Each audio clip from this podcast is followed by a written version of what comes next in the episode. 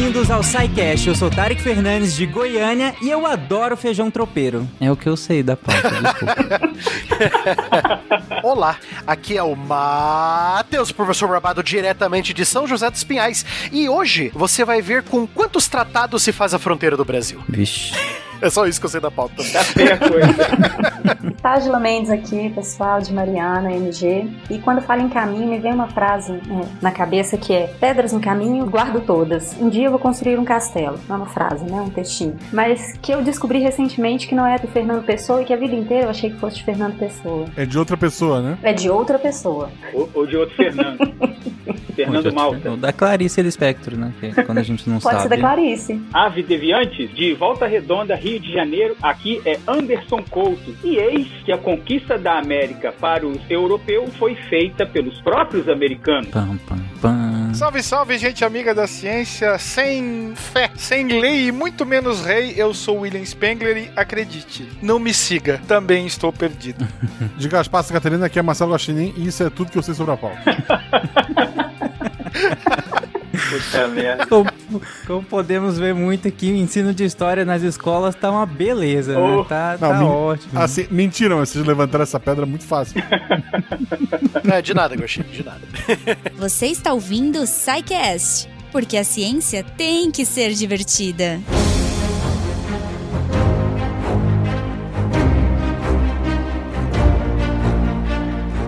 Bom, gente, é, lá no SciCast 396, nós chegamos em terras brasileiras, né, e falamos sobre o descobrimento do Brasil, pelo menos por parte dos portugueses, afinal o território já existia, já era vastamente habitado, é, já tinha uma enorme complexidade. E para no SciCast 438, nós entrarmos um pouquinho mais pra, e falamos sobre a primeira grande monocultura brasileira, o seu ciclo econômico, o governo colonial e encerramos o episódio, se eu não me engano, ali por volta de 1630, com a invasão holandesa e tudo mais. Então, gente, por onde nós começamos o episódio de hoje? A gente volta um pouquinho pra descrever, pra pelo menos o ponto de partida ser esse litoral que nós comentamos tanto no, nesse último episódio, nos dois últimos, né? Tanto no, no 396, que foi o primeiro, quanto no 438, que foi o último episódio que nós falamos sobre o assunto. A gente volta pro litoral pra que a gente possa avançar a partir daí ou vocês que já querem avançar? Então acho que a gente pode fazer uma introduçãozinha, né? Recrolando aí rapidinho, pra gente começar a trilhar esses caminhos.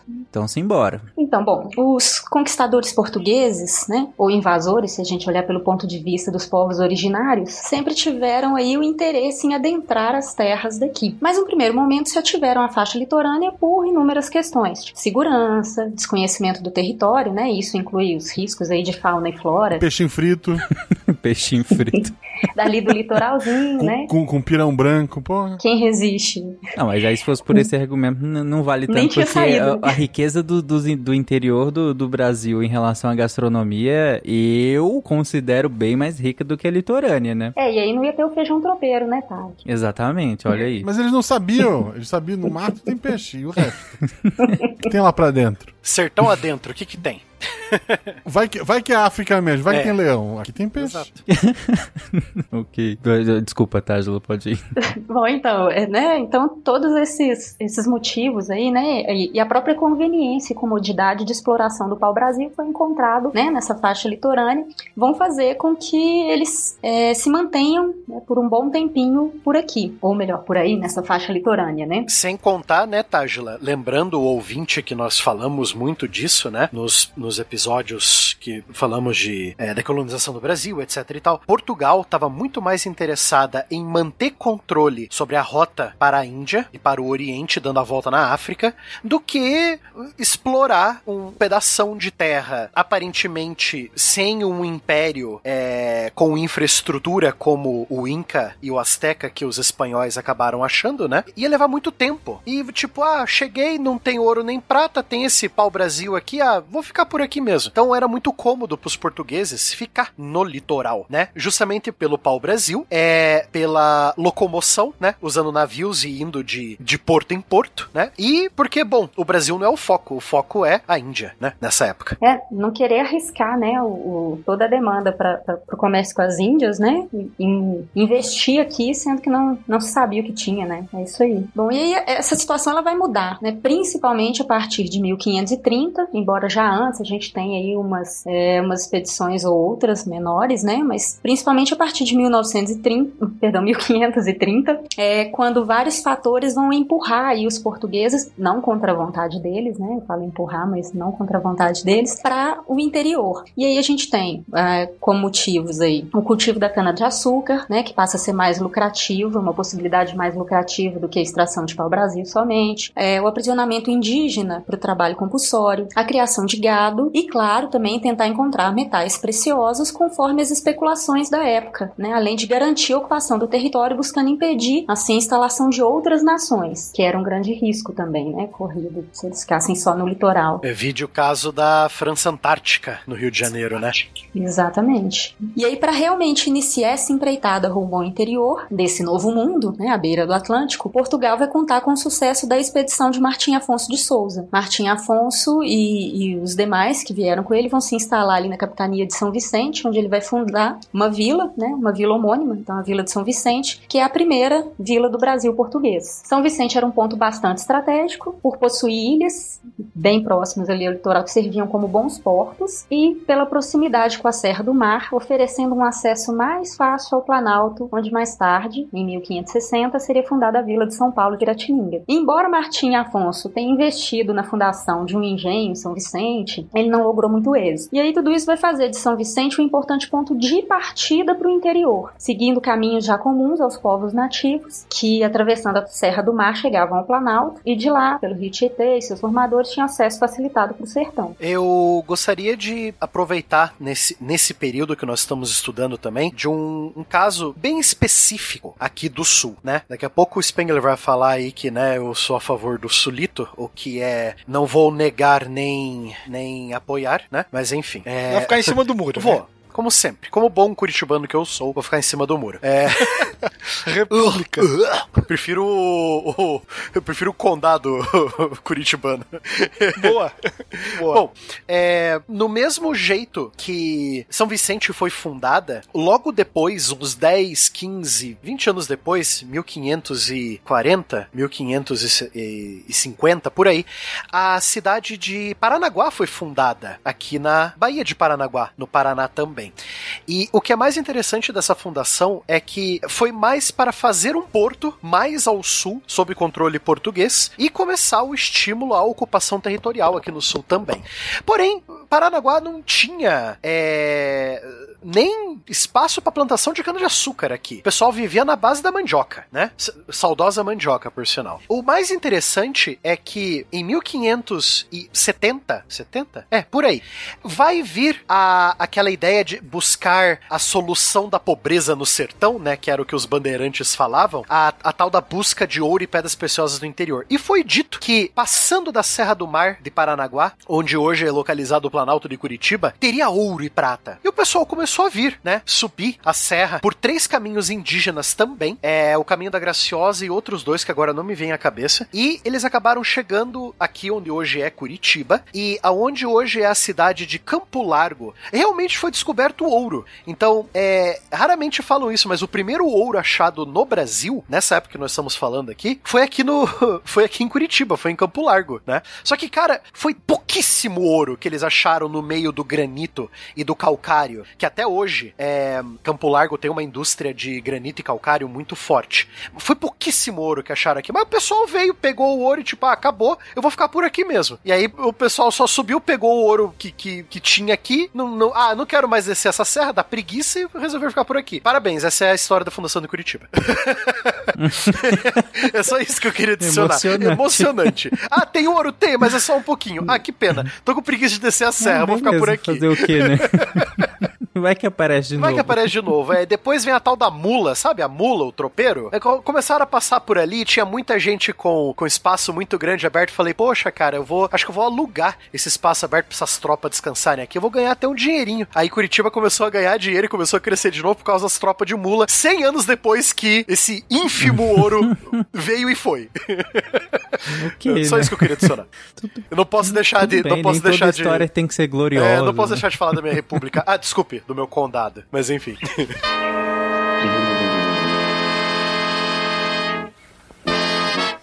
É ouro. Não sei dizer quanto, mas posso garantir que é bom.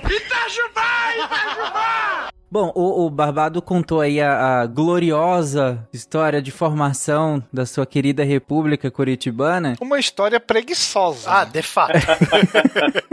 E ao longo dessa epopeia, o, o Barbado cita caminhos, né? Caminhos é, dos povos nativos, né? Que, que, o, que, o que, que exatamente você quis dizer com isso, Barbado? O- Como assim caminhos? É porque quando a gente, se a gente para pra pensar na, na, na, na entrada, né? né, Nesses movimentos de entrada, do, de saída do litoral pra entrada no interior do, do, do Brasil, é, é, é ó- talvez, eu não sei se é tão óbvio isso, que na verdade não era um facão cortando mato e aí entrando a esmo, né? É muito longe disso, na verdade. Inclusive, tem dois contrafactuais em que nós é, falamos sobre como seria caso o- os europeus tivessem chegado aqui e não tivesse população é, nativa. Como que seria? E aí a gente discute essa questão, né, do- da dificuldade que seria para adentrar no, no interior do Brasil, né? Realmente, Tarik, eu até, se eu não me engano, eu participei desse desse contrafactual também, se eu não me engano, né? Aqui no Paraná, eu vou usar como exemplo, não posso deixar de usar como exemplo o meu estado, né? Todo mundo sabe que eu amo o meu estado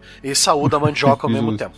Tem dois caminhos em específico, tem um terceiro que eu infelizmente não estou lembrando o nome, mas é, tem um caminho chamado Caminho da Graciosa, que virou a Estrada da Graciosa, e você tem o caminho do Itupava. Esses dois caminhos e o terceiro, que eu infelizmente não me lembro, são trilhas indígenas. São caminhos que os indígenas que moravam no litoral paranaense usavam para subir a Serra do Mar mais facilmente. Então, não é porque o indígena aqui do Brasil é, não fez um grande império como os astecas ou os incas que, tipo, né, ah, eles são primitivos, né? Nós temos que deixar essa coisa do, do primitivo de lado há muito tempo, né? Essa é uma visão muito eurocêntrica, né? É muito, tipo, ah, é muito etnocêntrica, né? Esses caminhos, como o caminho do Piabiru, o caminho que vai dar origem, que vocês vão falar aí, né? Que eu não vou falar muito, que eu não sei a história da, da rodovia Padre Anchieta, né? Esses caminhos que ligam o litoral ao interior vão ser muito usados e explorados pelos recém-chegados portugueses e pelos seus filhos e exploradores que nós chamamos de bandeirantes, né? Não é à toa que a língua mais falada no Brasil por muito tempo durante a época da colonização não foi nem o português, foi o Guarani e suas variações, né?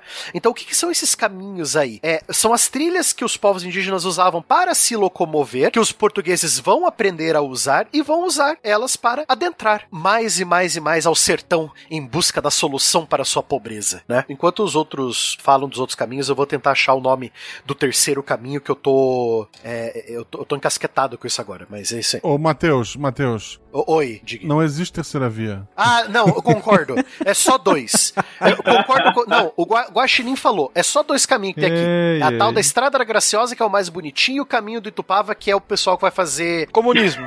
Ah, não. Caminha. é, Comunismo à la selva. Não, não é isso. É, enfim. Trilha? track. Trilha, obrigado, Trilha, né? Tágila. O pessoal Isso. que vai fazer trilha no caminho do Itupava. Trilha é coisa comunista. Não existe o terceiro caminho. O Barbado fica puxando a brasa pra sardinha dele aí, querendo falar do Paraná, mas ele citou o, um importante caminho e, e talvez o primeiro, porque a gente tem lá a vila de São Paulo de Piratininga como a primeira cidade do interior do Brasil sendo fundada, né? É, a gente pode dizer que o primeiro caminho foi justamente o caminho que levava de São Vicente até o Planalto de Piratininga. Por que foi esse primeiro caminho? Porque ele já existia, era um caminho milenar, né? Um caminho feito pelos índios e ali, justamente naquele ponto ali, existia uma passagem natural pela serra. Você conseguia atravessar por uma garganta ali, né? Por um registro para poder alcançar até a, a- borda do campo, que é aquela onde começa o sertão. Então, o primeiro local, o primeiro local onde começa o, desbravamento do sertão é ali em São Paulo de Piratininga. Esse caminho que é que era trilhado pelos índios tupinambás na época, ele existe até hoje e ele é justamente a via Anchieta que o Barbado citou aí. E aí, pô, a gente vai se perguntar, por que colocar o nome de um jesuíta num caminho que tem origem indígena? Por que não, como tudo lá no estado de São Paulo, quase tudo tem um nome indígena, né? Por que não um caminho, um nome indígena para esse para essa estrada? Justamente foi o padre Anchieta, porque os indígenas tinham os caminhos, né, que eles trilhavam, que eles conseguiam chegar rapidamente do sertão para o litoral e vice-versa, e eles tinham uma certa relutância em revelar isso para os portugueses, para os colonizadores. E o padre Anchieta, ganhando a confiança dos nativos, né, através da sua, do seu talento lá de, de catequizar e educar os nativos, ele conseguia descobrir por onde eram esses caminhos. Então a via Anchieta foi um caminho que os índios ensinaram ao padre Anchieta de como chegar do litoral rapidamente até lá em cima, na terra, onde se fundou, não por acaso, o Colégio São Paulo, que deu origem à cidade de São Paulo, né? Por sinal, aproveitando que você falou que eu vivo puxando, eu vivo puxando a sardinha pro meu lado, é, número um, eu sou regionalista, me desculpem. Eu gosto da história do meu, da, da minha região.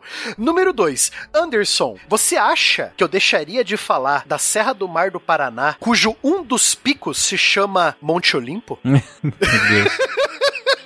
Cara, não, vamos ser sinceros, é muito viralatismo, né, cara? Chamar um morro da Serra do Mar do Paraná de Monte Olimpo, né, cara? Monte Nossa Olimpo. senhora, eu, eu. Ah, eu, eu não sei se eu dou risada ou se eu choro por causa do meu estado, cara. Excelente. Mas eu achei, o, eu achei o mapa, por sinal, Tarek, se for possível colocar o, o mapinha dos, dos caminhos que eu falei ali. Não, vamos pôr. Né? Uhum. Tá, tá aí no. Enfim, era isso que eu queria comentar, Anderson, tá bom?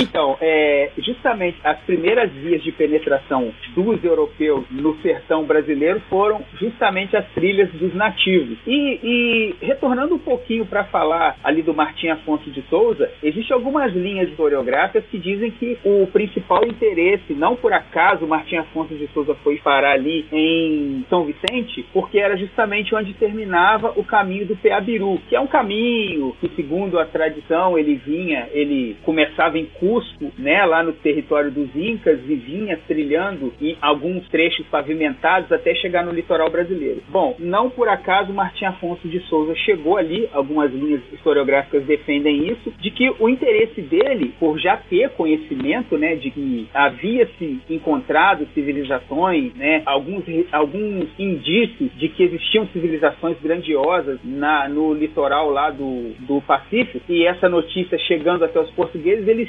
eles imaginavam que essas civilizações também seriam acessíveis via Atlântico, como de fato eram, né? Mas só que essa parte da, da exploração que ele tentou fazer ali não deu muito certo. Então acabou se contentando com a cana-de-açúcar e a colonização ali do litoral mesmo. A intenção era atravessar mesmo? Tipo, um lado a outro do continente? É, eu não diria um lado, um, é, é, eles não imaginavam que teriam que atravessar isso tudo, mas eles imaginavam que uma vez adentrado o continente, encontrariam-se é, locais com abundância de ouro, né, civilizações. Ah, é, existia a lenda do, do rei branco, né, que banhava em ouro, que vivia numa cidade é, feita toda de ouro, então existia, existia e suas centenas de variações, o Eldorado, etc. Então, Existia isso no imaginário dos colonizadores da época. Então, quer dizer, se a Espanha chegou do outro lado e encontrou civilizações repletas de ouro, pode ser que por aqui a gente também encontre. É tão interessante esse mito do Eldorado, né, cara? Porque não é o, tipo, ah, cidade feita de ouro, um local que o governante se veste de ouro, não sei o quê. Teve vários nomes, né? É Cíbola, é Eldorado, é, quem mais? Alguém mais lembra de mais algum? Tinha, tinha um- terceiro. Ó, ó, eu com a terceira via de novo. Ô, Guaxinim, eu, tô- tô- acho que eu tô mal, cara. Eu, eu, eu tô passando mal falando. É sempre a terceira coisa que eu tô escutando, que eu tô esquecendo. Eu não tô É, gostando Essa disso, terceira não. via aí do Paraná, a gente não gosta também não. É, eu- eu- aí eu concordo, eu também não gosto. Vem do meu estado, mas eu também não gosto. Mas é um- são mitos que- interessantes que vão empurrar tanto espanhóis do lado do Pacífico quanto portugueses aqui do lado do Atlântico mais e mais e mais pro interior da América do Sul, né? Sim. Mas aí, nesse sentido, quando- quando você fala né, nessa interiorização, no sentido de. É que nem você colocou, né? Se eles acharam lá, talvez a gente ache aqui e tem povos lá pro lado do Pacífico, será que se a gente adentrar também no. no também não, não tem a mesma sorte, talvez. É, mas aí me parece, quando você tá descrevendo, uma entrada no, mais no sentido perpendicular mesmo. Seria é, que, que, na verdade, indo no sentido de Goiás aqui, por exemplo, né? É, não necessariamente Minas, mas no sentido de Goiás, né? E quando, na verdade, foi mais pro sentido do no norte nordeste, né? É, é Nesse início. Assim, pra, pra gente explicar essa, esse domínio do litoral pelos portugueses, né? E, e, e daí adentrando o território, a gente pode dividir o litoral em, em duas seções, né? A gente pode colocar uma seção norte-sul, que vai justamente do Rio Grande do Sul ao Rio Grande do Norte, né? Chegando naquela ponta ali em cima do Nordeste. E outra seção leste-oeste, ela vai do Rio Grande do Norte até o finalzinho do, do Pará, Amazonas ali. Essa primeira seção norte-sul, que foi a seção que teve maior exploração nesse início aí no século XVI. E aí essas entradas se deram realmente em duas frentes, né? Primeiro no sudeste, adentrando São Paulo, e daí porque se você imaginar é, naquela época, né, em que não existia praticamente nada no interior do sertão, as vias que você tinha, além das vias indígenas, eram os rios. E quando você chega no Planalto de Piratininga, você tem justamente o rio Tietê que não corre em direção ao Atlântico. O rio Tietê vai para o oeste, né? Vai em direção, vai, vai formar lá depois com o rio Paraná, com o rio Paraguai, a bacia platina. Então, o rio Tietê ele já é uma via natural para se adentrar o território. Então, pode-se dizer que esse foi um primeiro caminho. Já a, a, a, a penetração via Nordeste, ela se deu de forma é, mais gradual, justamente porque os nativos ali localizados na região do Nordeste, eles não eram tão dóceis, tão favoráveis a, a, ao domínio europeu como eram os Tupinambá, os Tupiniquim aqui na, na região Sudeste. É, eles estavam menos propensos a proporcionar essa, essa dominância europeia, né? Então, acaba que eles conseguem uma penetração no Nordeste, ali na região de Pernambuco, conseguem essa penetração na região Sudeste via São Paulo, ali na região do, do, de São Vicente, e um bom pedaço do litoral, um bom pedaço da costa brasileira, que a gente pode dizer que vai do norte do estado do Rio até o sul da Bahia, fica sem nenhum acesso, justamente por conta do, de, de, acidentes geográficos e por conta dessa postura dos nativos, né? Que eram o, o, os conhecidos índios tapuias, né? Ali os goitacazes, que eram índios muito, muito ferozes e que não iam deixar facilmente o europeu chegar e já ir adentrando o território.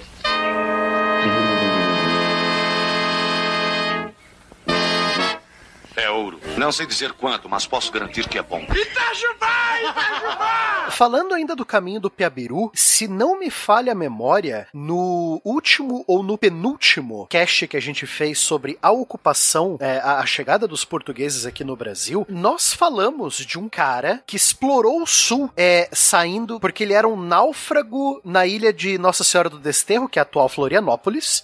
Ele era um náufrago que virou governador do, da Argentina também, ele explorou o interior do Paraná e foi para o Paraguai. Quem que era esse cara? Tinha algum cara assim, não tinha? É, só corrigindo, a Nossa Senhora do Esterro é atualmente Ilha de Santa Catarina. Florianópolis é a ilha, mais um pedacinho Ah, verdade, verdade. Obrigado, Gosh. Will, uh, Will, você lembra disso? Quem que era esse? Nós temos dois caras que vão é, acabar ganhando fama por explorarem ou um ramal ou o caminho quase que propriamente dito. A gente vai ter o Aleixo Garcia, que vai partir da ilha de Santa Catarina com, com uma turma de, conta-se, né? Aproximadamente 2 mil índios carijós e vara o sertão e chega até na região da Bolívia. Isso tudo antes do Pizarro conquistar o Peru. Então ele parte em 1524 e o Pizarro conquista o Peru em 1532. E 1540, 1542, se eu não me engano, quem parte daqui é o Álvaro Nunes Cabeça de Vaca, que todo mundo já ouviu falar, né? E ele acaba descobrindo as cataratas do Iguaçu nesse caminho todo. Lógico, era o Cabeça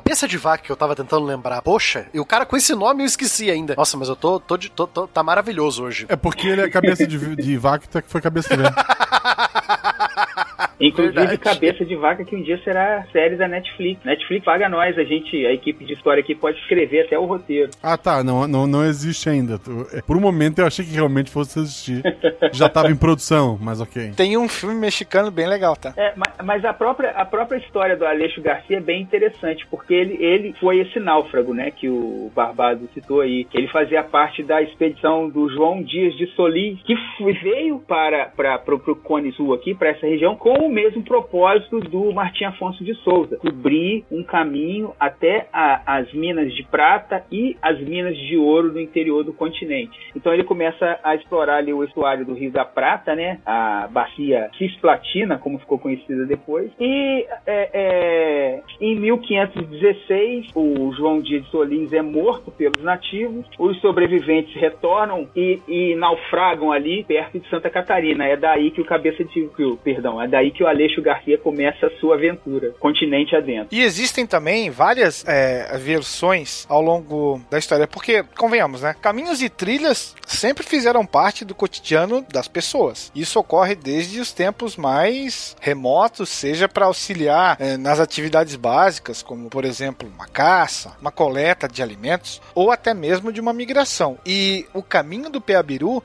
ele já é alvo de, dessas histórias. Os portugueses que aqui chegavam já ouviam falar dos próprios indígenas que existia um caminho assim que ligava a região do litoral até o coração da América, né? Que seria a região é, dos Andes. E aí você vai ter muitas pessoas interessadas não em comprovar, mas né, em, trafegar por esse suposto caminho. Aí você tem Johann Ferdinando, você tem os companheiros do Hans Staden, né? Você tem jesuítas passando por ali, Brás Cubas. é. Teve um viajante alemão chamado Ulrich Schmidl, que em 1553 ele sai da Bolívia, vem para o Paraguai e passa pelo Paraná. E aí ele volta para a Alemanha, escreve um livro de memórias contando a- as suas aventuras. E nesse livro ele menciona que ele, ele vai de Assunção no Paraguai, né, até São Vicente por um caminho de mata, caminho esse utilizado pelos nativos. Sim, são, são, são caminhos ancestrais, né? Inclusive, eu esqueci de mencionar quando eu falei da, da Via Anchieta. É um caminho que, segundo pesquisas, existe há mais de dois mil anos. É trilhado há mais de dois mil anos ali naquela região. Então, quando a gente desce de São Paulo para Santos, para pegar uma praia, você está trilhando um, um caminho de mais de dois mil anos ali. É o que eu disse, né, no começo da nossa conversa aqui. Não é porque os indígenas aqui do Brasil não fizeram impérios como o Azteca e o Inca que eles são burros, né, cara? Pô, os caras estão vivendo aqui há o quê? Há mais ou menos 5 mil anos, né? Então, desde o, desde o ano 1500 antes de Cristo, nó- é, tem os, o- acho que se chama os, os proto-guarani, né? Os proto-G, e é, que vão fazer os seus primeiros caminhos, eles são seminômades, eles têm que andar, eles têm que, porque não existe a, a questão da, a- o- os nossos indígenas nunca viram a terra, o solo, como propriedade, como o europeu viu, né? É, então não era, é- era de para todos usarem, então você sendo uma sociedade seminômade, você tem que criar caminhos assim, você tem que ir pelo caminho mais seguro na floresta, o caminho mais fácil, porque é uma cacetada de gente indo, né? Então, é, eu ainda fico perplexo de pessoas falando que, ai, porque os índios do Brasil eram preguiçosos. Ai, porque os índios do Brasil eram isso. Cara, para com isso, velho. Sério, eu fico, eu, eu fico estarrecido com essas coisas, mas enfim, é um desabafo meu. As pesquisas mais recentes com relação a essa movimentação do- dos nativos no território brasileiro coloca que os primeiros, assim, o- os primeiros a dominarem o litoral foram justamente os tapuias, né, os índios do tronco macro G, e que os Guarani e os, os Tupi vieram, tem a sua a, a origem da cultura Tupi e Guarani está colocada mais ali no, na região da Amazonas, né, vieram descendo pelo litoral e expulsando esses povos para o interior. Então é por isso que a- é- é no século XVI, quando os portugueses chegaram aqui, havia essa rivalidade grande entre os, os Tupi, né, que na língua deles, Tupis eram a, a gente verdadeira, e os Tapuias, que eram os bárbaros. É, é, é, eles eram colocados como aqueles que praticamente foram expulsos do litoral e, e- e jogados para o interior. Então a gente, a gente pode colocar é, é, várias razões para essa movimentação dos indígenas. Esse, esse problema, é, é, essas disputas de, é, disputas de território que aconteciam entre eles. E no caso dos Guarani, a gente pode colocar a questão da terra sem males, que era uma crença que eles tinham que caminhando pelo, que procurando pelo, pelo continente, eles iriam encontrar um local perfeito para se viver, que seria essa terra sem males. Por isso que eles são semi-nômades. Eles nunca se estabeleciam por muito tempo num determinado local. Que bonito isso. no fundo. Eu garanto que nessa terra sem males não tem terceira via. Desculpa, eu tava me segurando, eu não aguentei.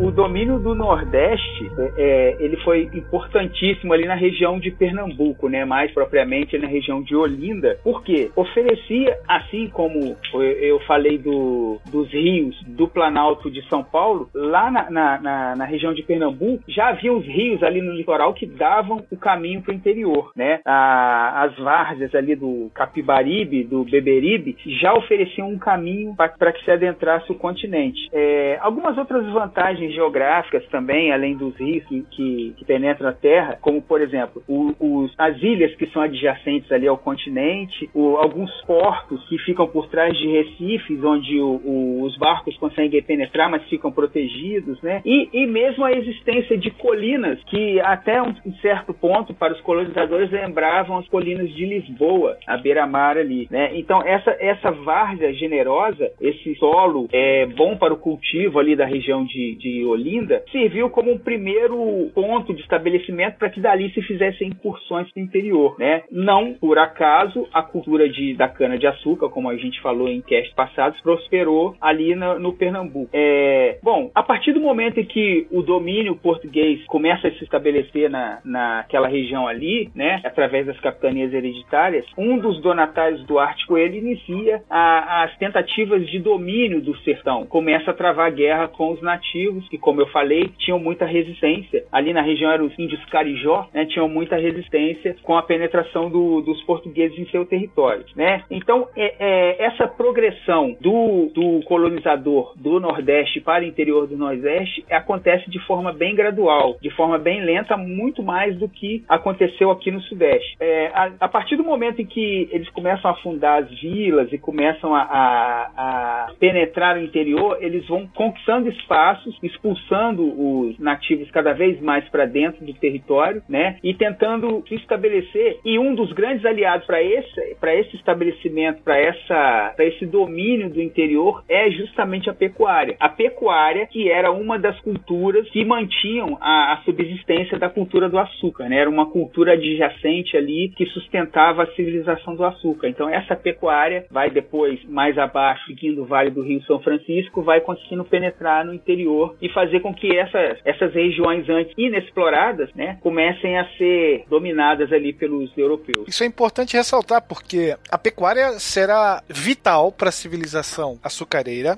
e ela será a grande responsável pela penetração e pela ocupação do sertão nordestino, até inclusive a áreas próximas do, do nosso semiárido. É, você tem aquela grande, o grande canavial utilizado para basicamente sim para se fazer açúcar e outros, né, derivados, mas você necessita dos animais que vão é, promover o funcionamento da moenda, que vão te trazer couro, que vão trazer alimento. Então, para e passo com o, o plantio do, da cana-de-açúcar, você tem a criação de, de, gado. O gado bovino, o gado moar, é, da qual a atividade do, do engenho não pode abrir mão disso. Eu quero adicionar uma coisa junto à pecuária também, que eu sempre falo para os meus alunos quando eu falo de ocupação no território brasileiro. Não sei se vocês vão concordar comigo ou não, mas são isso lógico usando como olhos o colonizador, o português, né? O que, que vai ajudar o português a ocupar o território brasileiro, tanto no começo, naquela faixa litorânea, quanto pro interiorzão, né? Com as trilhas indígenas que a gente já falou, amizades e brigas com povos indígenas, etc. A,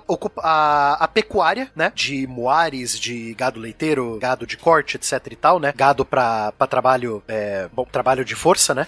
Os soldados, tanto portugueses quanto espanhóis, na época da União Ibérica, que vão vir para o Brasil construir fortes fortalezas, guarnições, estruturas militares que vão dar origem a várias cidades do Brasil, né? Não é à toa que Fortaleza no Ceará se chama Fortaleza, né? Agora, pro, pro interiorzão do Brasil, junto com o movimento do gado, você vai ter os jesuítas fazendo seus colégios, suas aldeias para catequizar os povos do interior, aldeias essas que vão dar origem a São Paulo, é, várias cidades no, no interior do Rio Grande do Sul, no interior do Paraná, e, lógico, o, o tanto pro bem quanto pro mal, as expedições bandeirantes, tanto para encontrar ouro e pedras preciosas, quanto a famosa expedição de caça ao índio, né? Que eles iam para o interiorzão do Brasil seguindo trilhas indígenas, geralmente com a ajuda de tribos indígenas que não gostavam muito das tribos que os bandeirantes estavam atacando, é para caçar o índio para transformá-lo em mão de obra, né? Transformá-lo em mão de obra escrava. Então eu acredito que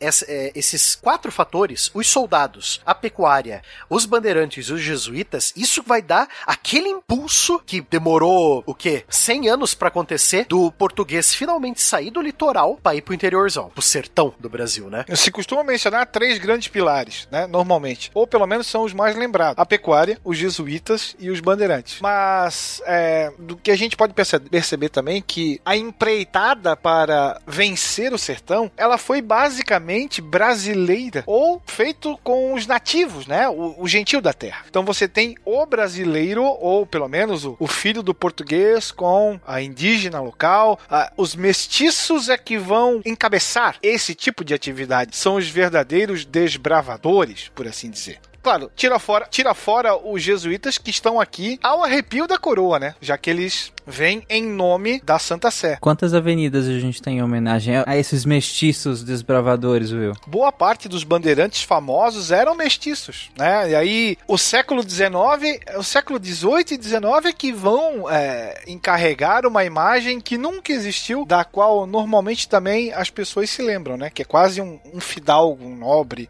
com um chapelão largo, com armas, com botas, isso tudo ali é, é tão verdadeiro quanto uma nota de três reais. É a, é a construção do imaginário da nação, né? Porque no, no século XIX você tem que construir o Brasil como nação. Então você precisa de símbolos. Exato. E qual símbolo seria o melhor para uma nação jovem do que um desbravador bem vestido conquistando esse país selvagem, né? Então aí vem. É, eu trabalho muito isso em sala de aula com, com os meus alunos. A, eu uso duas imagens, né? Aquela imagem que a gente tem de costume, né, o, uh, Will? Do Borba Gato bem vestido, né? Parecendo um nobre europeu saído da guerra dos 30 anos, sabe? Alguma coisa do tipo. Com bota. A camisa dele é mais lisa do que a minha. Exato.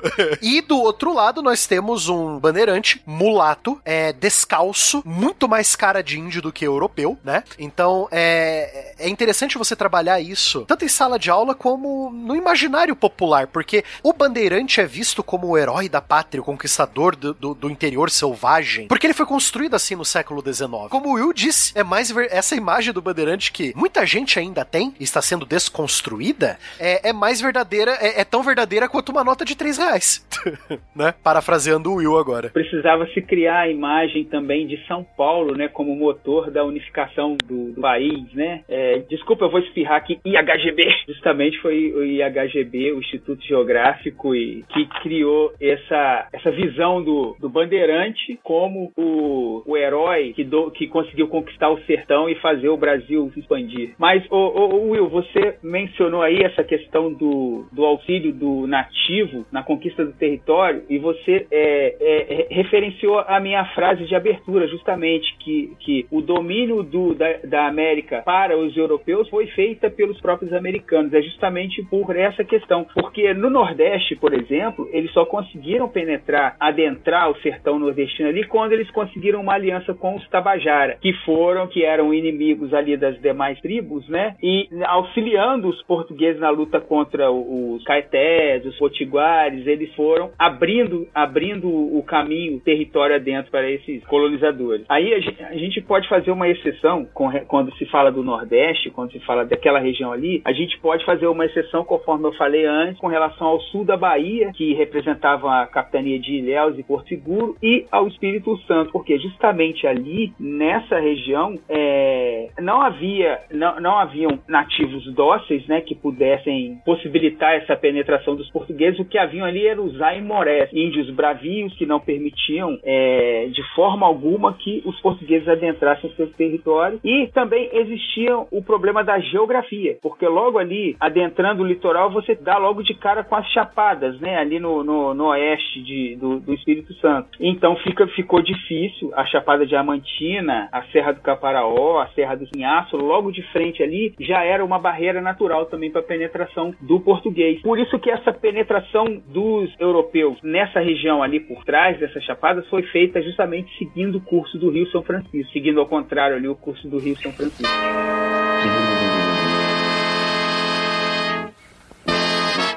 É ouro. Não sei dizer quanto, mas posso garantir que é bom. É, Inclusive, Anderson, você tinha comentado de dois eixos, né? Que seria esse eixo no sentido sul-norte ou norte-sul, né? Que seria Rio Grande do Sul a Rio Grande do Norte. E um segundo eixo que cortaria é, aí no sentido transversal, né? Perfeito. Que iria a- adentrar no território amazônico, né? E como é que se dá, então, essa saída do território nordestino para a região amazônica, né? O domínio do- da, da região amazônica, a gente pode dizer que foi proporcionado justamente pelo desenvolvimento da capitania de Pernambuco ali, da civilização do açúcar. Era, foi o ponto de partida, Pernambuco, Paraíba, foram o ponto de partida onde os exploradores começaram a adentrar a região da Amazônia, né? É, do Rio Grande do Norte até o Pará, seguindo pelo litoral ali, é muito complicado de navegar. Os ventos não são favoráveis, né? Alguns ventos contrários, acontecem muita calmaria ali naquela região, já chegando próximo ao Equador, né? Muda completamente o clima. E dizia-se na época que se o navegador desse uma bobeirinha, ele ia parar lá nas Antilhas. Então, quer dizer, era, era meio complicado. Por terra, era virtualmente impossível adentrar por causa da mata e por causa da questão do- dos nativos, né? É, mas é, adentrando ali aquela, aquela costa do, dos- do- da, da região arenosa ali no, no litoral do Ceará, no litoral do Maranhão, eles começam a se estabelecer. Em 1611, eles se estabelecem no litoral do Ceará e dali ocupam o Maranhão. Quer dizer, estão só subindo pelo caminho da- de- desse outro litoral que eu falei, né? Em 1616 é fundada Belém do Pará e dali Pedro Teixeira, que foi um explorador da época, consegue fazer a sua viagem seguindo o curso do Rio Amazonas, Rio Negro, Solimões, etc., até Quito, atingindo lá a, a região Inca, né? Então, a partir desse momento, a região amazônica passa a ser posse dos portugueses. Quando a gente fala a questão de tomou posse do território, dominou determinado território, é preciso recordar que na época essa questão era um pouco diferente do que a gente imagina hoje em dia. Por exemplo, o cara não chegava lá e estabelecia uma fronteira. Ele chegava e fundava um povoado. Então, aquele povoado ali, sendo um povoado de origem portuguesa, de origem de- de colonizadores portugueses, ele começa a estabelecer uma influência portuguesa na, naquela região. Então, quer dizer, era como assim, você chegou primeiro e começou a utilizar esse território aqui, então esse território está mais, tá mais ligado a Portugal do que a Espanha, no caso, né? É, a, própria, a própria invasão holandesa serviu como também um- um- um motor de... ou- ou serviu como uma forma de acelerar essa tentativa de conquista da região norte, porque a partir do momento em que expulsaram os invasores holandeses, os nativos e os colonizadores, os, os colonos ali daquela região, começaram a sentir uma certa unidade do, do território. Eles começaram a ver aquele território como pertencendo a, a, a, a, aquele povo, né? A, a gente chega até a comentar, eu não sei se, se é nesse sentido totalmente, mas a gente chega a comentar um pouco disso no episódio anterior em relação à resistência aos holandeses, né? Perfeito. E é justamente a partir da guerra contra os holandeses que se consolida o domínio da Caatinga nordestina ali e o, o domínio daquela região para poder se expandir em direção ao norte. Então, o domínio do Amazonas começou a partir do Nordeste. É De toda a região, né? Quando você fala do Amazonas, hum, é de toda a região amazônica, né? Incluindo ali o Amazonas, o Pará, Isso, é, perfeito. principalmente nesse caso, né? Eu acredito que mais a sua ainda não, né? De toda a região amazônica, perfeito. Gente, é, eu tenho uma pergunta que até é um termo que a gente usou aqui ao longo desse episódio algumas vezes, e aí eu nem sei se de fato ele pode ser tão intercambiável assim, ou se não tem lá tanta diferença, que é em relação a, a entradas e a questão da- das bandeiras. São sinônimos? Tem alguma diferença? E aí, nesse sentido, já, já respondendo a essa pergunta, eu queria que vocês descrevessem né, os tipos de bandeira. Porque quando a gente fala bandeiras e bandeirantes, não, não foi uma coisa só, né? Não foi um grupinho de seis ah, Avengers que a- a- adentraram o território brasileiro, né? Nós falamos muito mais das bandeiras do que das entradas. Também tinha um, um terceiro chamado as monções, mas eu, pelo menos em sala de aula, eu raramente falo das entradas e das monções, porque as entradas, elas são expedições para o interior, porém, elas são expedições governamentais, pagas direto, né, feitas diretamente pelo governo eh, português. Porém, Portugal não fez muitas delas. Era mais deixado para iniciativa privada essa exploração do interior, essa busca da solução da pobreza no sertão, né? Aí que entram as bandeiras. O que que eram as bandeiras? Eram grupos de exploradores, a maioria esmagadora mulatos ou até índios, né? É, esses grupos podiam variar de 30 pessoas até 2 mil pessoas, né? Esses bandos de bandeirantes. Era muita gente. Geralmente capitaneados por um, entre aspas, português. Eu falo entre aspas porque o cara era mais o que nós veríamos como brasileiro do que português propriamente dito, né? Como o, Spengler falou antes, né? Que a maioria do pessoal que explorou interiorzão foi o que nós chamaríamos de brasileira, pessoas que nasceram aqui, né?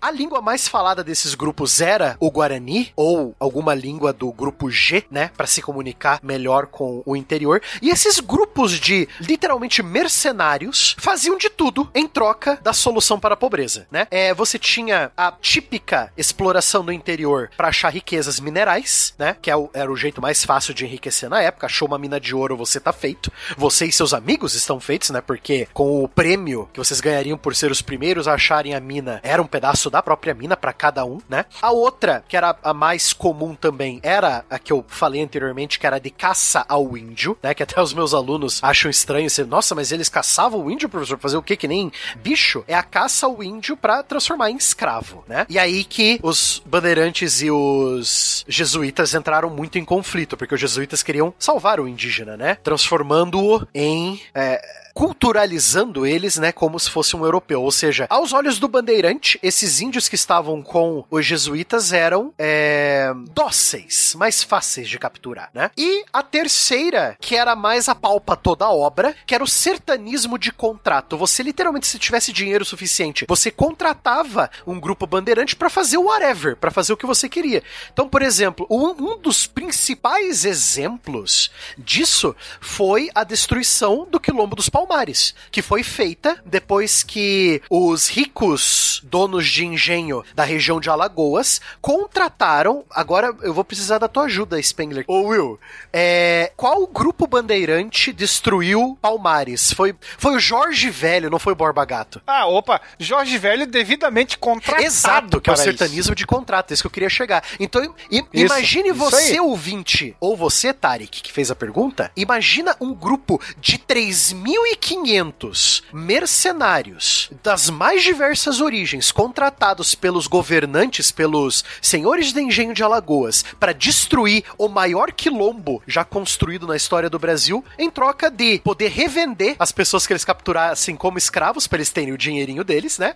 E do que quer que eles pilhassem. Então, cara, esse grupo bandeirante do, do Jorge Velho tinha até canhão, Tarek. Era um mini exército, entendeu? Então os bandeirantes não eram brincadeira, cara. Era realmente uma empresa, Caraca. sabe? Ser É, é bem bandeirante. desproporcional nesse sentido. É bom lembrar que o Bandeirantes ele queria transformar em escravo e o jesuíta matar a cultura.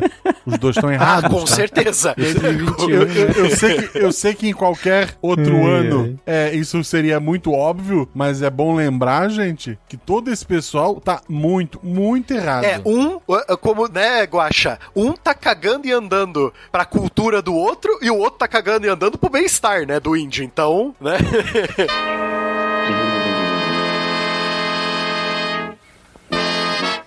É ouro. Não sei dizer quanto, mas posso garantir que é bom. Itajubá! Itajubá! aproveitar a deixa do, do Barbado, e aí eu queria que vocês uh, descrevessem nessa questão, é, quem eram essas pessoas que a gente tá falando aqui? Quem, é, o Barbado descreveu alguns tipos, né, de, de bandeiras, uh, e aí classificado de acordo às vezes com intenção, ou como que era, por quem era financiado, por quem deixava de ser financiado, enfim, algumas características. E eu queria entrar nessas pessoas, porque a gente tem alguns nomes que a gente geralmente vê ligados a, essas histórias, do tipo o próprio brincadeira que eu fiz na minha frase de abertura em relação ao feijão tropeiro, né, que viriam dos tropeiros, mas a gente tem os vaqueiros, o sertanejo mesmo, o próprio bandeirante, enfim, quem eram essas pessoas? O que, que a gente pode descrever de, de, de todo de todas essas culturas, de todas essas pessoas que envolvidas em todo esse processo e sobretudo o, o que que elas o que que elas trouxeram de cultura pro Brasil, é, o que que é de brasileiro na cultura dessas pessoas? Então, a, a gente pode colocar que esse, esses caminhos de penetração do colonizador europeu, continente adentro, não só os caminhos indígenas, os caminhos ancestrais, mas os caminhos que foram sendo criados ao longo dessa, dessa trajetória toda das entradas, das bandeiras, né? Eles foram o principal fator de ocupação da região interiorana, né? Do litoral para o interior. A descoberta do ouro, a, a, a, o advento da mineração fez o mesmo no interior da colônia, estabeleceu de vez esse, esse domínio no interior da colônia, né? E é interessante quando você observa que o mesmo papel que a cultura da cana-de-açúcar teve no Nordeste, de possibilitar a, a penetração e o domínio da região amazônica, a pecuária e a, a, a, a pecuária que era adjacente à mineração ali na região do, de Minas Gerais, de Goiás, etc., foi responsável pela ocupação da região sul, né? Então, é, é a região sul foi ocupada porque era uma região que permitia bons pastos e aí os criadores de gado iam cada vez mais procurando melhores pastos para os seus rebanhos, etc. Então criou-se criou essa dinâmica. O gado que era criado lá no sul, ele precisava vir até as regiões mineradoras, né, para ser comercializado. Então é aí que surge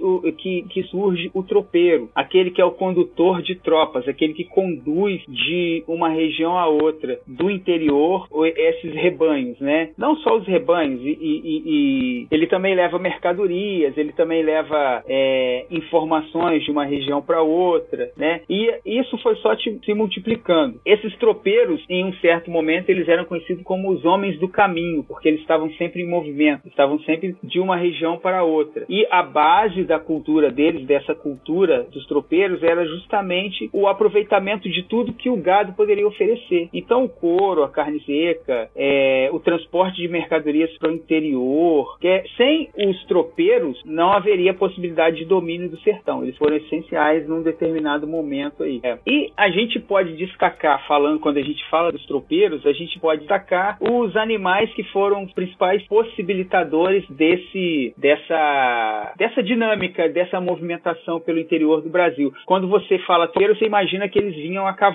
né? Todos eles a cavalo, mas não. O animal que tinha condição de conduzi-los pelas estradas acidentadas, pelos, pelos acidentes geográficos, pelas subidas e descidas íngremes do interior do sertão, era a mula, não era o cavalo europeu, aquele cavalo era, era a mula, que era um híbrido, híbrido né? Resultado do acasalamento do jumento com a égua, e era tinha uma enorme capacidade de carregar peso, uma enorme estabilidade para andar em terrenos acidentados. Ou seja, é, é, foi o animal que possibilitou essa movimentação dos tropeiros pelo interior do Brasil, consequentemente também possibilitou a ocupação de cada vez mais territórios do interior. Conforme eu falei anteriormente, a ocupação caracterizava o estabelecimento de uma vilazinha ali, formada por, por descendentes de portugueses, e automaticamente o domínio estava sendo feito pe pela colônia portuguesa daquela região que até então não era jurisdição de ninguém, nem de Portugal nem de Espanha, a despeito do Tratado de Tordesilhas, né?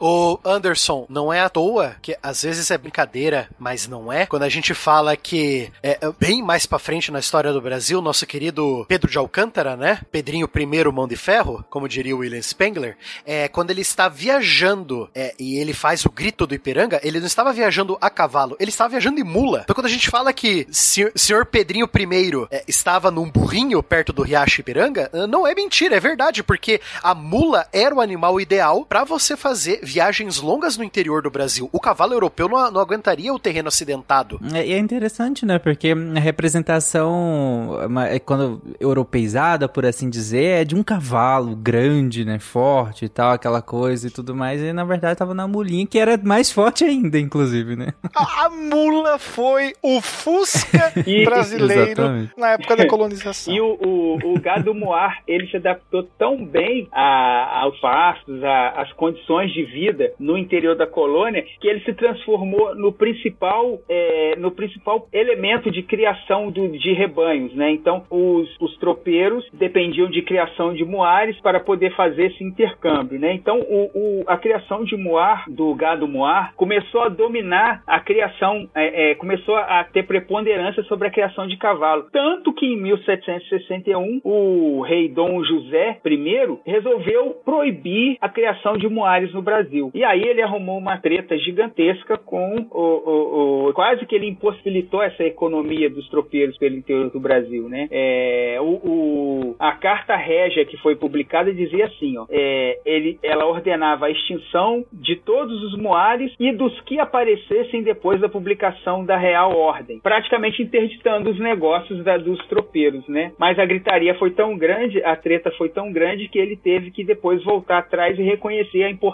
do moar para esse domínio do interior do Brasil. Olha, eu fico preocupado de pensar na, na presidente da Comissão de Meio Ambiente da Câmara dos Deputados saber que tinha sido proibido aí, que tinha estava se pregando, ordenando a extinção dos moares aqui. Eu fico preocupado o que, que ela ia mandar fazer. fico muito preocupado. É, boa, Tágila. É, mas é bem interessante essa característica, né? Do, do, do de não ser necessariamente um. É um equídeo, né? No, no, sentido, mas não ser necessariamente um cavalo, né? Ele em si, o, o, o a, de grande. de maior importância nesse período, mas sim o Moá, né? Que não necessariamente era é tão reconhecido hoje em dia, tadinho. E foi o grande é, responsável por levar os ouros, a, as esmeraldas e os diamantes da região centro-sul, né? Ou melhor, sudeste centro, centro-sudeste para a área litorânea para que daí ganhasse os mares e chegasse do outro lado do Atlântico. Isso, exatamente, passavam aqui pertinho de onde eu estou aqui, pela Estrada Real, né, que passava aqui em Bananal e descia a serra até chegar a Paraty, vinha de Minas, né, passava pela garganta do registro que recebeu esse nome justamente porque era um local onde a Serra da Mantiqueira tinha ali um, um, uma passagem, né, permitia uma passagem, era como se fosse um pórtico, permitia a passagem dessa dessas tropas que então desciam a Serra do Mar até chegar a Paraty, onde era embarcado o ouro para a Europa. É interessante que o, o Muar, ele, por ser, como o Anderson colocou, ele é um híbrido, né? É, então seria, teria o cruzamento aí de, de, um, de um cavalo, né? De, uh, de um, de, um, um ecos, no caso, com, com duas espécies diferentes nesse sentido. Por conta disso, ele tem características que é, que é como se fossem características um pouco mais intermediárias. Então, o Will até colocou que, que ele era um animal muito forte, né? Que também, o Anderson também colocou que ele era um animal que conseguia carregar muito peso, é, muita carga, né? Um animal mais rústico. E essa rusticidade vem muito desse que a gente chama de vigor híbrido, né? Por ele ser um híbrido, ele acaba naturalmente tendo um, um, uma rusticidade, um vigor maior do que o, o seu antecessor, por assim dizer. É, mas além disso, ele tem características de fisiológicas um pouco diferentes. Então, a, a própria demonstração de dor, a demonstração de desconforto é, é completamente diferente do que eles estavam acostumados em relação aos cavalos. Então, além de ser um animal de fato mais rústico, mais, mais é, que conseguisse carregar de fato mais peso e fosse mais forte nesse sentido, mais resistente, na verdade, nesse sentido, mas também tinha uma dificuldade de identificar é, é, é algumas alterações fisiológicas nele que, é, que eram facilmente identificadas nos, nos cavalos, né? Que era já de convivência há muito pelos, pelos europeus, né? Então, tadinhos também. É um cavalo sem frescura. Por assim dizer.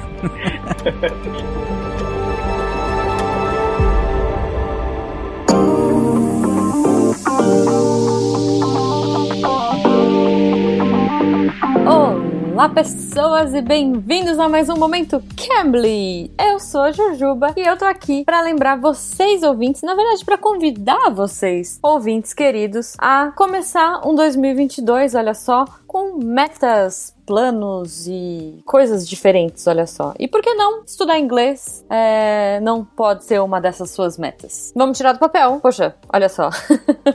Além de você aprimorar, né? Se você já sabe inglês, você vai aprimorar. Se você não sabe, você vai aprender e vai te ajudar com muitos objetivos. Abrir porta para empregos, promoções, para, enfim, cursos que estão em outra língua. Poxa, planejar uma viagem no futuro. Por que não? E aí, é que entram os nossos queridos amados do Cambly. Olha só, esse mês, né, eles estão com uma promoção muito bacana para vocês. Eles estão dando um cupom de desconto incrível que é 50% em todos os planos anuais. Então, cara, pensa, você vai estudar o ano inteiro e na verdade você vai pagar seis meses. É um, é um ótimo jeito de começar o ano, vai.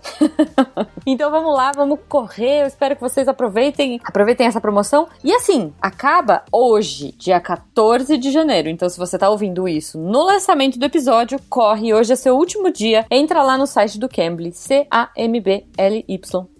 Usa o nosso código SciCast 2022 para entrar o ano com uma promoção de 50% off no plano anual. Gente, tá? É, é, muito fantástico, assim. Aproveitem, não percam essa oportunidade. Eu percebi, é, e vejam, eu faço, né? Eu, eu posso dizer, porque eu faço o Cambly toda semana pra vir aqui, pra relatar para vocês como é que tá, como que.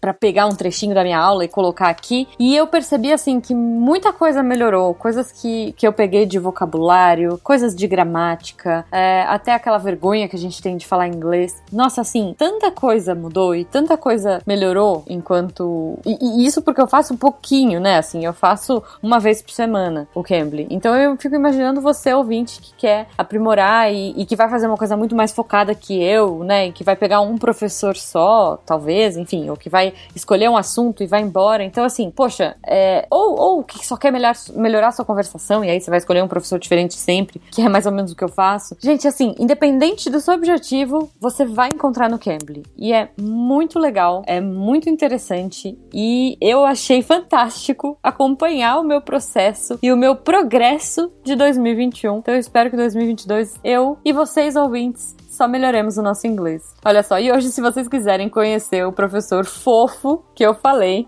eu falei com o Blake essa semana. Eu fiquei curiosa porque ele comentou que estava na Coreia do Sul e eu sou uma pessoa que adora novelinhas coreanas, né? Eu sou a, a uma fanzoca de doramas. E aí eu fui conversar com ele para saber e tal. Ele acabou me contando que por conta da Covid no final do ano, ele, ele não conseguiu ainda mudar para Coreia do Sul. E ele me contou justamente que ele começou a dar aula de inglês porque ele gostava muito muito de novela coreana, né? Muito de doramas. E aí ele quis aprender o idioma coreano, olha só. É, e por isso ele foi é, começando a fazer amizade com coreanos e foi trocando aí o idioma e foi começando a dar aulas de inglês para coreanos e aprendendo coreano com eles. E foi assim que ele começou. Então, se você quer um professor que entende o seu dilema de aprender uma língua nova, de aprender uma língua toda diferente, e se você gosta de novela coreana também, você vai ter muito assunto com o Blake. O link vai estar aí no post. Mas não deixem de aproveitar a promoção, acaba hoje. Entra lá, usa o nosso código SciCast2022 e você vai ganhar 50% off. Um beijo para vocês, não percam a oportunidade e até semana que vem.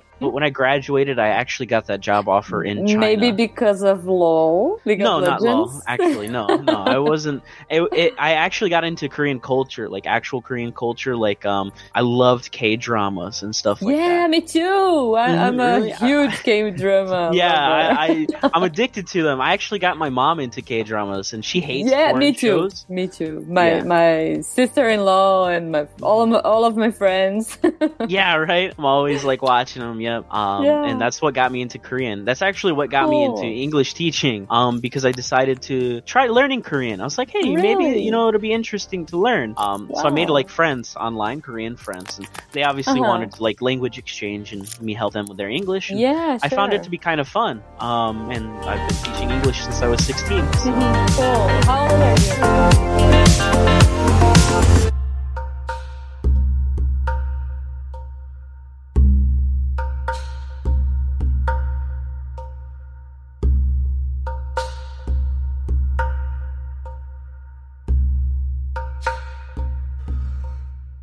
Eu não preciso dizer, né, que eu, eu já disse já no, no começo, mas Curitiba só voltou a crescer, sair da estagnação por conta das tropas de Muares que vinham lá da nossa querida colônia do Sacramento, também conhecida hoje atualmente como Uruguai, né, até as Minas Gerais para, né, movimentar o comércio do ouro lá em cima. E não só o Paraná, mas os três estados do sul e o Uruguai se desenvolveram graças a esse comércio de muares, essa as tropas de mulas indo para São Paulo e o resto do país, né? Então, além do feijão tropeiro, tem um prato muito típico que os tropeiros comiam, principalmente na Lapa, que a Lapa é, era uma linha, né, que você fazia, era Lapa, Curitiba e Castro.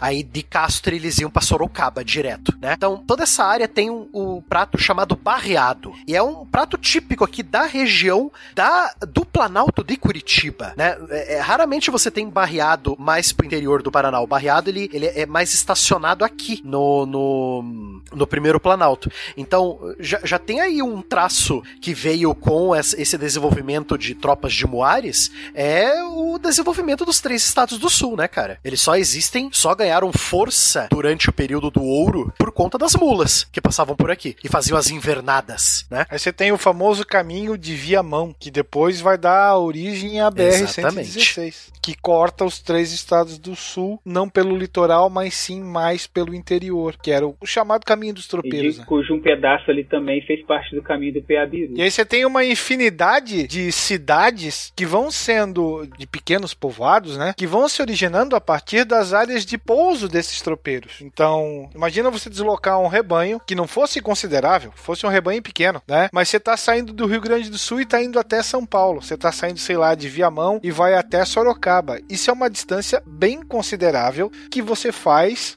no lombo dos animais a uma velocidade muito baixa. Então você, claro, vai necessitar realizar inúmeras paradas do início ao fim do trajeto, o que aos poucos acabam dando origem a pequenos povoados que posteriormente serão transformados em cidades. Não é à toa que quando eu falei né, na brincadeira que ah, os curitibanos tinham muita área aberta sem nada para fazer, então eu vou alugar um pedaço aqui para esse pessoal que tá vindo lá do Rio Grande do Sul para eles descansarem as mulas aqui. Aí eles fazem a tal da invernada, eles passam um tempinho ali pastando, descansando, aí eles continuam a viagem, eles pagam para mim, que sou o dono da terra, pelo tempo que eles ficaram. Pronto, é, é, é money que é good, nós não have, cara. É isso aí, entendeu?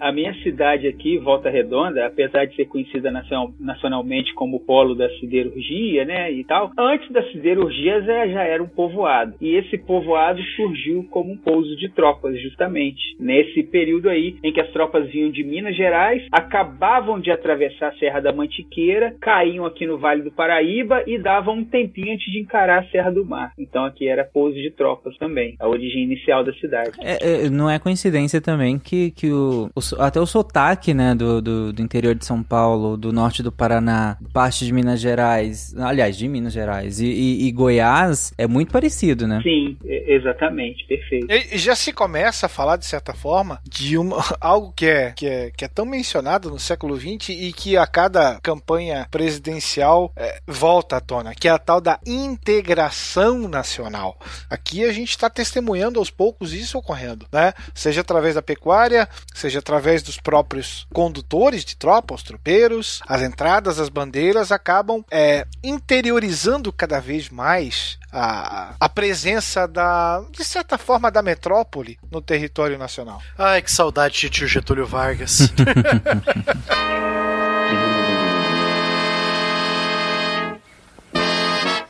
É ouro. Não sei dizer quanto, mas posso garantir que é bom. Itajubá! Itajubá! E aí, até aproveitando essa deixa do Will, eu queria entrar numa parte aí de, de, de, de como se davam necessariamente, ou como se dão a partir daí, a delimitação de fronteiras. Vocês já até chegaram a comentar que várias fronteiras naturais moldaram como for, essas, essas regiões foram sendo a, é, é, habitadas, foram sendo. É, che, como eles foram adentrando separando essas regiões, né? Por conta de, de várias delimitações naturais mesmo, sejam morros, sejam rios, sejam é, florestas densas, enfim. E, e, a partir daí, como que vai, vai se dando essas delimitações? E aí eu queria entrar no famoso Tratado de Madrid, inclusive, né? Eu gostaria de falar dessa parte porque eu, eu bom, eu, é, assim como o, o Fencas, eu gosto muito de relações internacionais, né? Com toda essa expansão para o interior e ocupar e ocupar e ocupar e seguir caminhos do Piabiru e etc, etc, etc, nós estamos esquecendo de uma coisa. Diplomaticamente, os portugueses não eram para estar fazendo isso, porque ainda estava em vigor o Tratado de Tordesilhas, que, todo mundo sabe, dividia ali um terço do Brasil era de Portugal, dois terços, tecnicamente, de acordo com a lei vigorada pelo Papa, era da Espanha, né? Agora, os portugueses, os portugueses mandavam Oi? Ah, o quê? Ah? É, e vai Como? passa, passa a mula, passa a, a, tropa, né, William? Ah, o quê? Eu não tô entendendo. É o meme do, do senhora? Senhora? Senhora? e assim, né? É, existe uma estatística de aproximadamente 12 mil moares por ano passavam no caminho. Isso é muita coisa. E é claro que os portugueses vão dar um jeito de ganhar também com isso aí. Porque eles vão estabelecer pontos de pedágio ao longo do caminho. Nós vamos ter três principais. E o pedágio era, cara, era 20% do total do gado. Então, se você, tropeiro, tá passando com mil, mil mulas ali, 200 já ficavam por ali para o, entre aspas, Império. Caraca, tu reclamando aí dos 5, 10 reais de, de pedágio aí pra passar na, na, na, rodovia. Caramba. É, pra você ver. Agora, o que que vai agravar? O que que vai agravar a relação de Portugal e Espanha pra eles fazerem não só o Tratado de Madrid, é Tarik, mas vários outros tratados para resolver de uma vez por todas a questão da fronteira na América do Sul, né? Vai ser o grupinho de bandeirante passando pela linha reta imaginária de Tordesilhas para caçar índio? Não, não vai ser isso. O agravante vai ser, além dos portugueses estarem usando os pastos da região sul para criar mula e gado, Portugal vai querer se meter no comércio de ouro e prata vindo pelo estuário do Rio da Prata, que tecnicamente estava sob controle completo espanhol. Ah, o que, que Portugal fez? Ah, já sei, eu quero me meter nesse comércio aí. Eu quero ter uma base minha na boca do Rio da Prata, nasce a colônia do Sacramento. Os espanhóis não vão deixar barato e vão fundar Montevidéu e fortificar Buenos Aires. Aí vai começar uma briga generalizada ao longo dos anos 1700 para saber quem que controla o estuário do Prata. É Espanha ou Portugal ou os dois ou ninguém? Inclusive a colônia de Sacramento fica frente a frente com Buenos Aires, né? Uma olhando para outra ali. Parece que os portugueses fizeram isso de propósito, né, Anderson?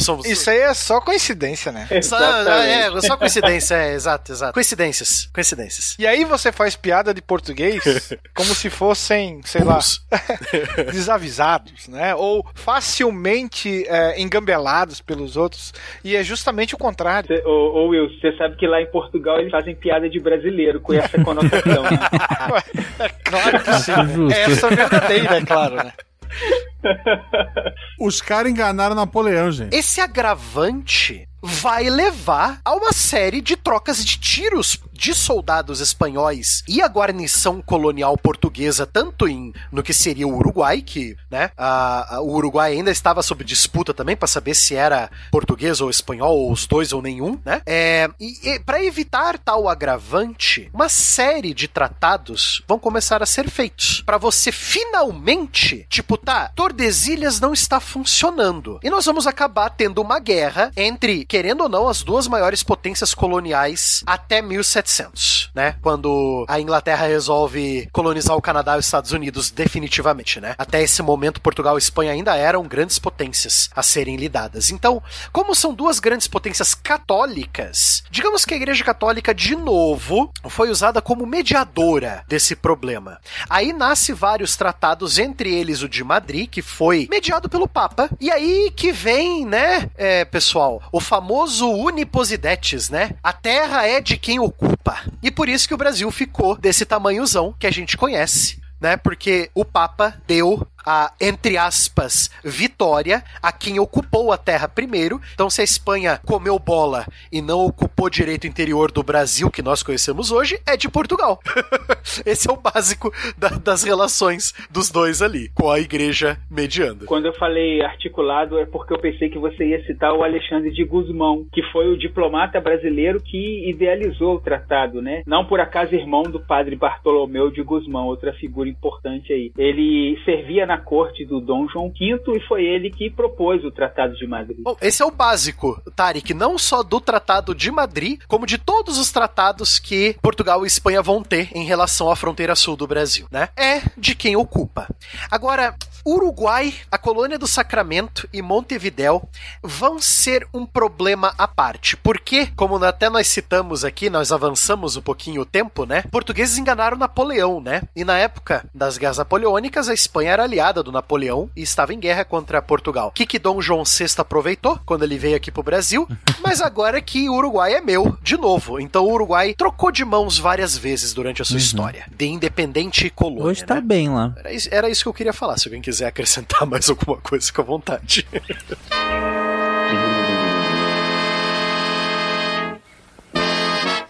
É ouro. Não sei dizer quanto, mas posso garantir que é bom.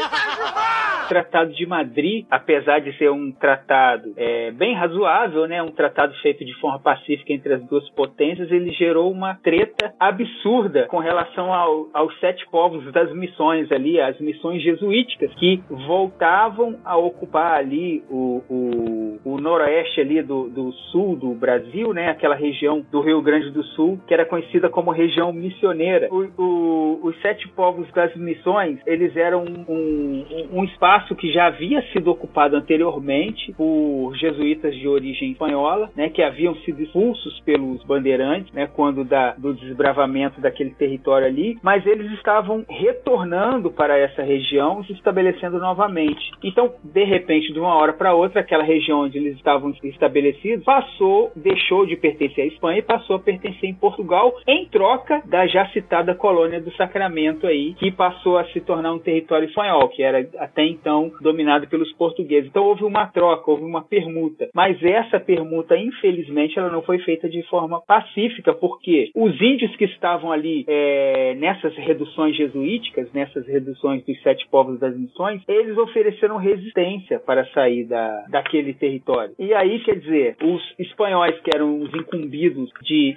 liberar o território para o domínio português, não conseguiram fazer, né? não conseguiram levar à frente isso. Diante da, da resistência dos índios, o que acabou acontecendo foram as guerras que ficaram conhecidas como, ficaram conhecidas como guerras guaraníticas. Né? Um período muito triste aí da, da nossa história, em que houve massacre incriminado por parte dos, dos colonizadores portugueses né? é, sobre os índios guaranis, que eram os índios que estavam reduzidos ali àquelas, àquelas localidades ali. É, a gente sempre fala sete povos das missões, mas a gente não cita, né? Que era, era São Miguel, São Nicolau, São Luís Gonzaga, São Francisco de Borja, São Lourenço, São João Batista e Santo Ângelo, que formavam os sete povos das missões ali. Ele foi o último grupamento do que a gente pode chamar de um estado teocrático dos, dos jesuítas dentro dos domínios portugueses e espanhóis, que infelizmente acabou tragicamente. Mas você coloca como guerra, você falou guerra guaranítica. Na Guerra Guaranítica a gente tem uma figura que vai ficar lendária, que vai ser um dos caciques, né? Sepete Araju, que vai oferecer uma resistência gigantesca, mas que vai ser devidamente derrotado. Assim como todos os, os indígenas que ali estavam. Tem uma parte de um filme france, de um diretor francês chamado Roland Joffé, é, rodado em 1986, se não me engano, chamado A Missão, que mostra um pouquinho desse choque, porque aí tem toda uma questão envolvendo é, também o seguinte: se as missões ali, é, a história se passa numa missão jesuítica, né? É, tem Jeremy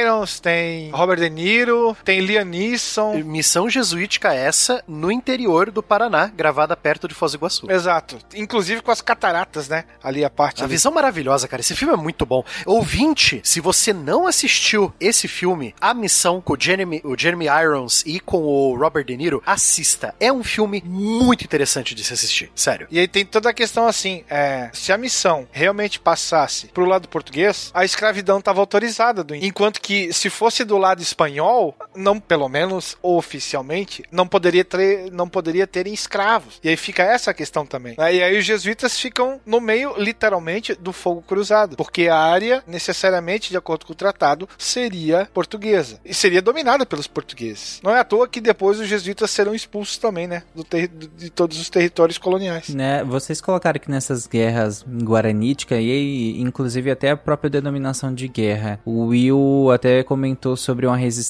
de, do cacique que ele citou, mas é, havia de fato uma resistência, a gente pode chamar assim de resistência, assim, era simétrico minimamente? Nós vamos ter uma resistência bastante encarnecida realizada por parte dos indígenas que não aceitaram. Na verdade, eles queriam ficar do jeito que estava, né? Já estavam é, aculturados, mas não aceitavam que é, essa a posse caísse para os portugueses. Tanto é que o Sepete Araju é conhecido como um grande herói guarani, missioneiro rio-grandense, uma figura bastante famosa na história local. Ele vai liderar justamente a rebelião contra o Tratado de Madrid. Falando assim, parece ser um bando aqui, um bando ali, um bando lá. A gente está falando de um efetivo de cerca de 30 a 50 mil pessoas que residiam naquele local. Então você tem uma força de combate considerável a partir daí. É realmente muita gente, né? Realmente. Sete povos parece uma coisa menor mesmo.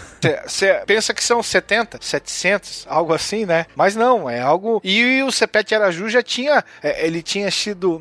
A literatura fala de modo romântico até. Forjado para ser um líder combativo e guerreiro pelos guaranis e assim por diante. Com o Tratado de Madrid, as duas cortes, a portuguesa e espanhola, determinaram que fossem feitas demarcações desse território para que ficassem, para que se estabelecessem marcos que pudessem determinar onde começava o território de uma, de uma corte onde terminava da outra, né? E foram nomeadas comissões, duas comissões, uma espanhola e uma portuguesa, para que se fizesse esse trabalho. E o interessante da gente destacar aí é que, apesar do trabalho da, da, das comissões terem acontecido de forma assim, é, com vários atropelos, com vários problemas, por, tanto de locomoção pelo território para poder fazer as demarcações, uma começou pelo norte, né, pelo, pela região amazônica ali, que foi a portuguesa, e outra começou pela região sul, subindo, e as duas deveriam se encontrar no Mato Grosso, ali pelo interior do Brasil. Esse encontro não chegou a acontecer, mas o que ficou de importante dessas demarcações é que a partir desse momento passou-se a se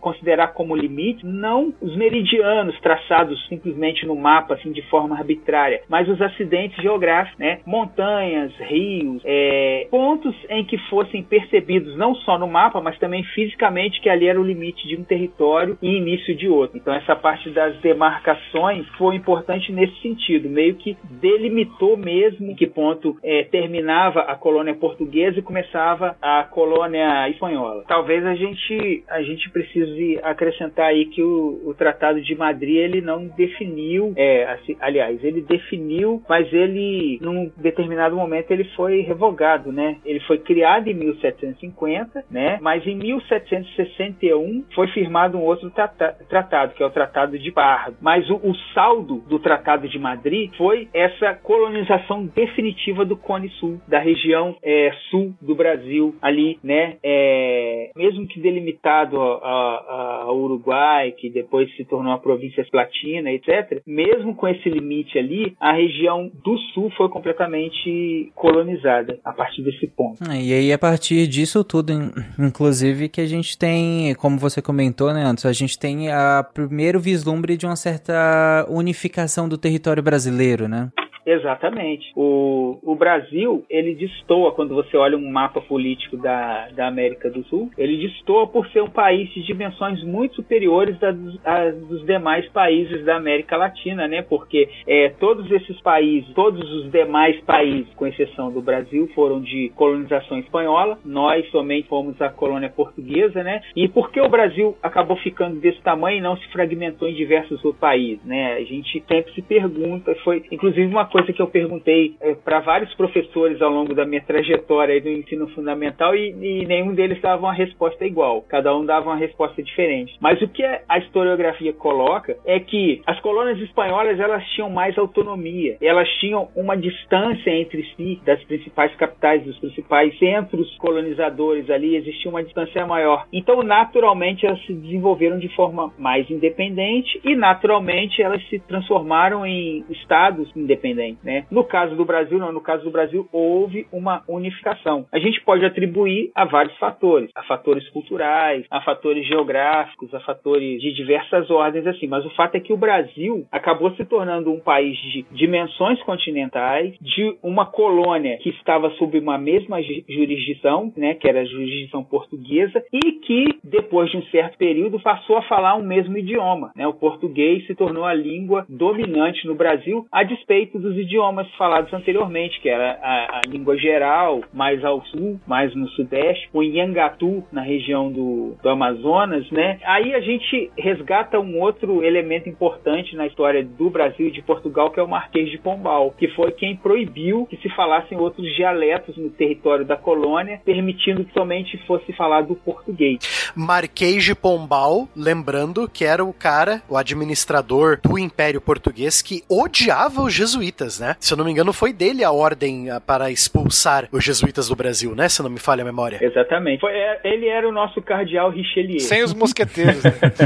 Bom, gente, então é isso. Eu acho que ficou bem, bem delimitado, usando o termo que a gente tá usando aqui no final desse episódio. É a influência, né, do, do de, de, que a gente trouxe aí do episódio anterior, né, do ciclo açucareiro, é, da, na, na, entrada, né, nessas entradas do, ao Brasil, na colonização ali da, da região, principalmente da região amazônica, é, do norte do, do país no, no, e do no, parte do nordeste do país também. Acho que ficou muito claro também a questão da pecuária, a importância fundamental da, da pecuária é, para esse desenvolvimento do interior do Brasil. E aí até a gente até comentou do, do quanto culturalmente é, é, esses é, o que hoje a gente chama né, de estado, esses estados que tiveram um, uma proximidade maior com, com as bandeiras é, e com essa parte da, inicial da pecuária, o quanto é, é influenciado culturalmente, né? Desde a comida, desde o sotaque, é, desde até da delimitação mesmo do território ali de, de, alguns, de alguns lugares. É, o Barbado até comenta ali da, da, formação da gloriosa Curitiba e região. É, então acho que ficou bem claro. Glorioso condado, cara, Curitibano. Tá Exatamente. Tá é, e a sua epopeia de formação. Mas é, eu acho que ficou bem claro a influência de, de, de todas essas características. O, o, nome desse episódio é Caminhos Antigos e Povoamento do Brasil. Eu acho que é, acho que a gente deixou bem claro o quanto esses caminhos não foram portugueses que chegaram aqui com facão cortando esses caminhos e abriram caminhos de, ah, no território brasileiro, tal como desbravadores e tudo mais, como é retratado em muitas estátuas, inclusive. É, acho que a gente deixou claro que não é bem assim, não é nem um pouco assim, na verdade. Assim como a gente derrubou vários mitos no episódio anterior em relação à própria noção de descobrimento, acho que e, e, nesse ficou bem claro que, que essa também noção de desbravadores fortes portugueses não é bem assim que aconteceu. Afinal, nós já tínhamos povos originários aqui com caminhos há, há muito tempo, como até o acho que o Barbado comentou, né, que a gente tem o, o aquele é, um caminho lá com há milhares de anos já, né? É, eu e o Anderson, o Anderson falou que tinha o caminho do Piabiru. Eu queria rapidamente registrar que o título do episódio é exatamente o título do livro mais famoso do Capistrano de Abreu, que foi o, o historiador que, que deu é, esse entendimento né, da formação do Brasil, da formação do Brasil colonial e do entendimento do que o Brasil veio a ser depois enquanto nação. Então fica aí a homenagem ao grande Capistrano de Abreu, é, que nos deu o título desse episódio. Mas é interessante que você falou desses bravos desbravadores, né? O Spengler, Marquês de Pombal está para Cardeal Richelieu. Os bandeirantes estão para mosqueteiros? Então, seguindo essa lógica? Olha, com menos, com menos capas e sabres. E mais descalços, né? Menos botas. menos bota, menos sabre, mais Guarani. e pé preto. e pé preto.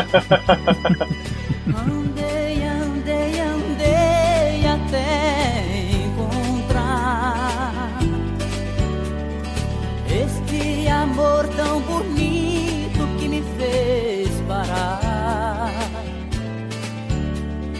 Nesse pedaço de chão, no coração do sertão encontrei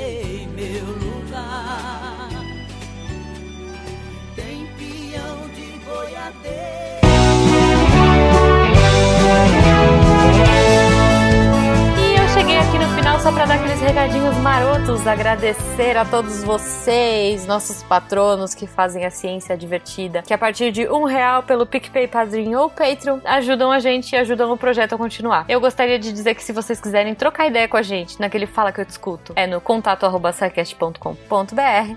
Se for pelas redes sociais, arroba Portal Deviante no Twitter e no Instagram. E, claro, o jeito que a gente mais gosta é aqui pelo post mesmo. Você clica no site do Deviante, entra no episódio de hoje, rola até o final lá e coloca o seu GIF, sua dúvida, sua sugestão e a gente vai uh, trocar ideia com você, tá bom? Os participantes estão sempre de olho aí pra interagir. Eu queria agradecer também ao Cambly, que uh, apoia a gente também, que tá aqui agora nesse novo formato. Eu espero que vocês gostem. A gente tá fazendo com muito carinho. Eu e a Debbie agora nós estamos nos revezando aí. Eu tô achando uma experiência muito divertida, muito gostosa. Espero que vocês gostem também e que isso inspire vocês a, quem sabe, trocar ideia aí com os professores que a gente tá falando. E se a gente tá recomendando, gente, é porque eles são gente boa, eles são divertidos e vocês vão adorar conhecer, tá?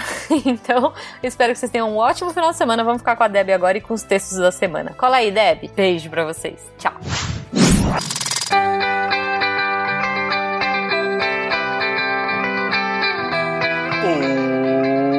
Oi! E aí? Já leu os textos da semana?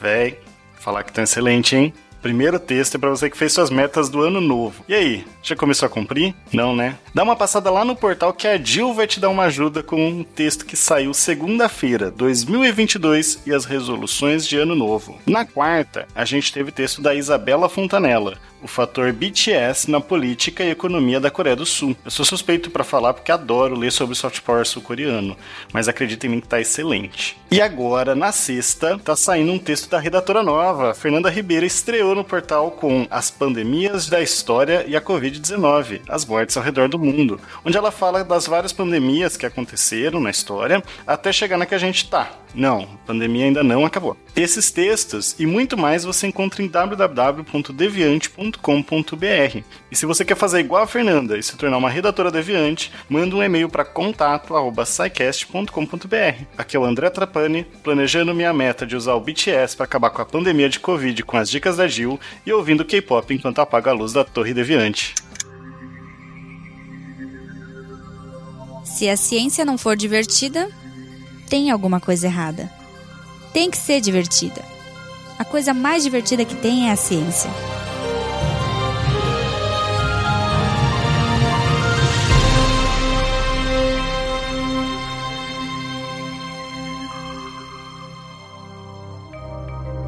Este programa foi produzido por Mentes Deviantes.